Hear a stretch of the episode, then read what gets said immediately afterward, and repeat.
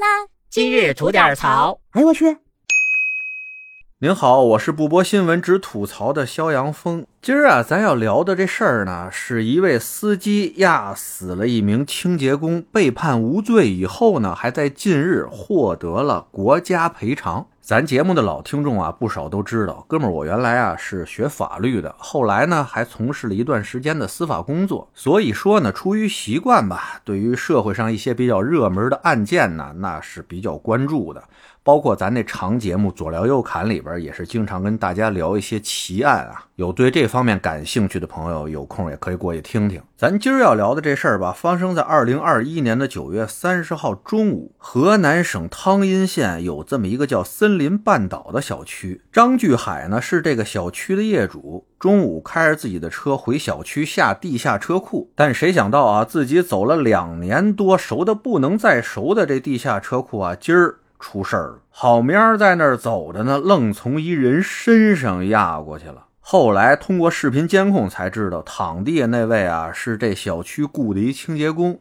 他打扫完卫生以后呢，就拿一编织袋往地上一铺，躺这车道中间在那儿午睡。这还没睡多会儿呢，就让张海巨过来开车给压死了。这眼瞅着出人命了，能是小事吗？这司机张海巨啊，当天就让当地警方以什么呢？叫涉嫌过失致人死亡罪给逮起来了。不久之后呢，汤阴县的检察院也是以过失致人死亡罪对这张海巨啊提起了公诉。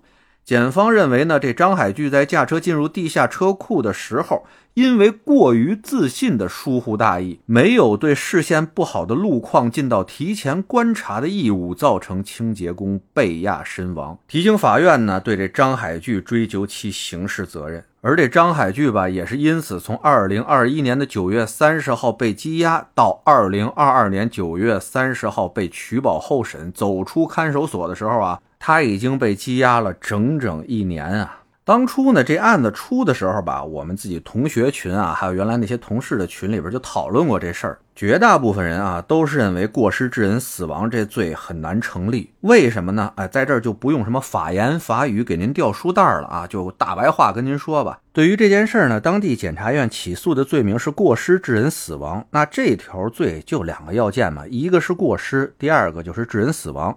那结果呢，就的确是致人死亡了。那被告人存不存在检察院所说的那种过于自信的疏忽大意的这种过失呢？这一点就是特别值得商榷的一个事儿了。我觉得，这件事儿从根儿上来说，就是这位不幸去世的死者啊，他的这个行为方式是第一违反了规定，第二呢，也是违反了大部分普通人的这么一个常识。谁能想到有人会在路中间躺着睡觉啊？而且这位躺那地方吧，也是绝了，就是在这车库进口没多远那大下坡底下的一视觉盲区里边。而且稍微有点常识的，大家都知道啊，九月份这大中午的，从一阳光明媚的外面突然进入到一个阴暗的地下室，这人的眼睛啊，怎么着也得适应一下。所以呢，就是因为有之前咱们说的这一系列客观情况的存在，才造成了这位司机碾压致人死亡的这么一个后果。而要求一个普通人提前预知和防范这么不靠谱的一件事儿啊，已经远远的超出了咱们的能力和义务范围了。好在呢，最后这个法院啊，也是判处这司机啊过失致人死亡罪不成立。无罪释放了，那这个时候又产生了一个问题啊。既然说这司机是无罪释放的，但检察院这边已经关了人家有一年了，